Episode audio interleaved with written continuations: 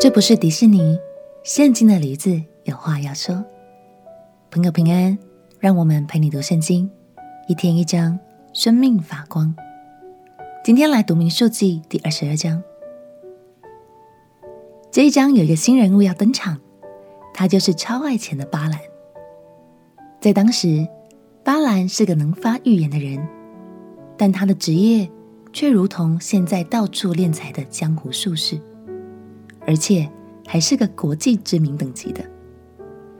因为上帝总是和以色列人同在，所以和以色列为敌的摩押国王就重金礼聘巴兰去咒诅以色列人。接下来的几章，就让我们来看上帝如何用非常有创意的方式。阻挡了这个诡计，让我们一起来读《民数记》第二十二章。《民数记》第二十二章，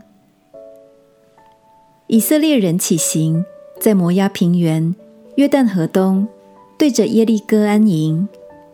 以色列人向亚摩利人所行的一切事，希波的儿子巴勒都看见了。摩押人因以色列民甚多，就大大惧怕，心内忧急，对米甸的长老说：“现在这众人要把我们四围所有的一概舔尽，就如牛舔尽田间的草一般。”那时，希波的儿子巴勒做摩押王，他差遣使者往大河边的皮夺去，到比尔的儿子巴兰本乡那里，召巴兰来说。有一宗民从埃及出来，遮满地面，与我对居。这民比我强盛，现在求你来为我咒诅他们，或者我能得胜，攻打他们，赶出此地。因为我知道你为谁祝福，谁就得福；你咒诅谁，谁就受咒诅。摩押的长老和米甸的长老手里拿着挂金，到了巴兰那里。将巴勒的话都告诉了他。巴兰说：“你们今夜在这里住宿，我必照耶和华所晓谕我的回报你们。”摩押的使臣就在巴兰那里住下了。神灵到巴兰那里，说：“在你这里的人都是谁？”巴兰回答说：“是摩押王希波的儿子巴勒，打发人到我这里来说。”从埃及出来的民遮满地面，你来为我咒诅他们，或者我能与他们征战，把他们赶出去。神对巴兰说：“你不可同他们去，也不可咒诅那民，因为那民是蒙福的。”巴兰早晨起来，对巴勒的使臣说：“你们回本地去吧，因为耶和华不容我和你们同去。”摩押的使臣就起来。回巴勒那里去，说：“巴兰不肯和我们同来。”巴勒又差遣使臣，比先前的又多又尊贵。他们到了巴兰那里，对他说：“希波的儿子巴勒这样说：求你不容什么事拦阻你不到我这里来，因为我必使你得极大的尊荣。你向我要什么，我就给你什么。”只求你来为我咒诅这民。巴兰回答巴勒的臣仆说：“巴勒就是将他满屋的金银给我，我行大事小事也不得越过耶和华我神的命。现在我请你们今夜在这里住宿，等我得知耶和华还要对我说什么。”当夜，神灵到巴兰那里，说：“这些人若来召你。”你就起来同他们去，你只要遵行我对你所说的话。巴兰早晨起来，背上驴，和摩押的使臣一同去了。神因他去就发了怒，耶和华的使者站在路上抵挡他。他骑着驴，有两个仆人跟随他。驴看见耶和华的使者站在路上，手里有拔出来的刀。就从路上跨进田间，巴兰便打驴，要叫他回转上路。耶和华的使者就站在葡萄园的窄路上，这边有墙，那边也有墙。驴看见耶和华的使者，就贴靠墙，把巴兰的脚挤伤了。巴兰又打驴，耶和华的使者又往前去，站在狭窄之处，左右都没有转折的地方。驴看见耶和华的使者，就卧在巴兰底下。巴兰发怒，用杖打驴。耶和华叫驴开口，对巴兰说：“我向你行了什么？你竟打我这三次呢？”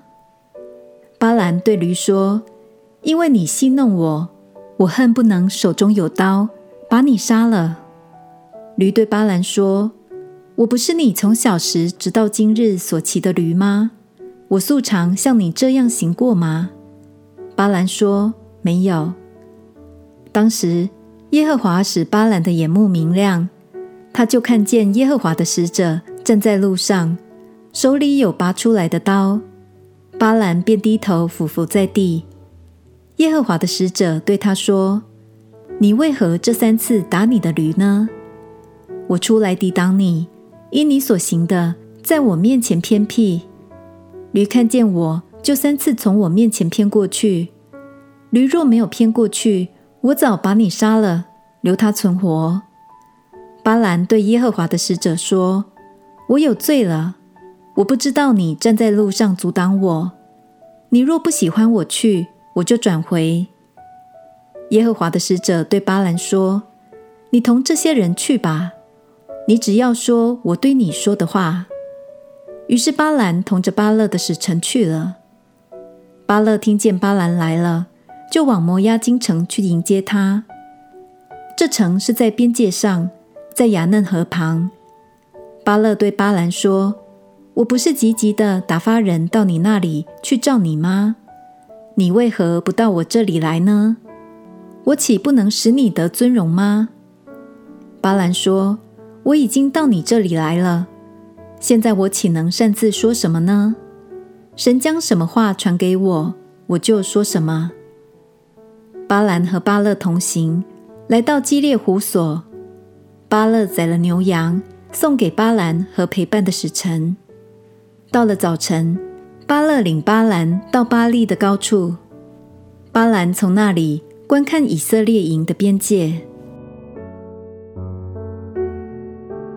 巴兰真的是一位听得到神说话的人，但他却没有把这个恩赐用在对的地方，反而是拿去牟利，榨取财宝和名声。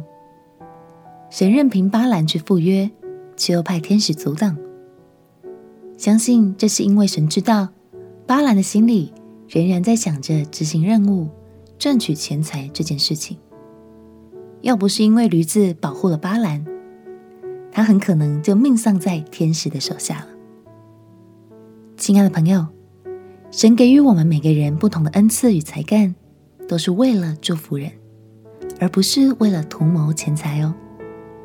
一起继续看下去，让巴兰的故事成为我们的借鉴，好好珍惜。并且善用我们的恩赐吧。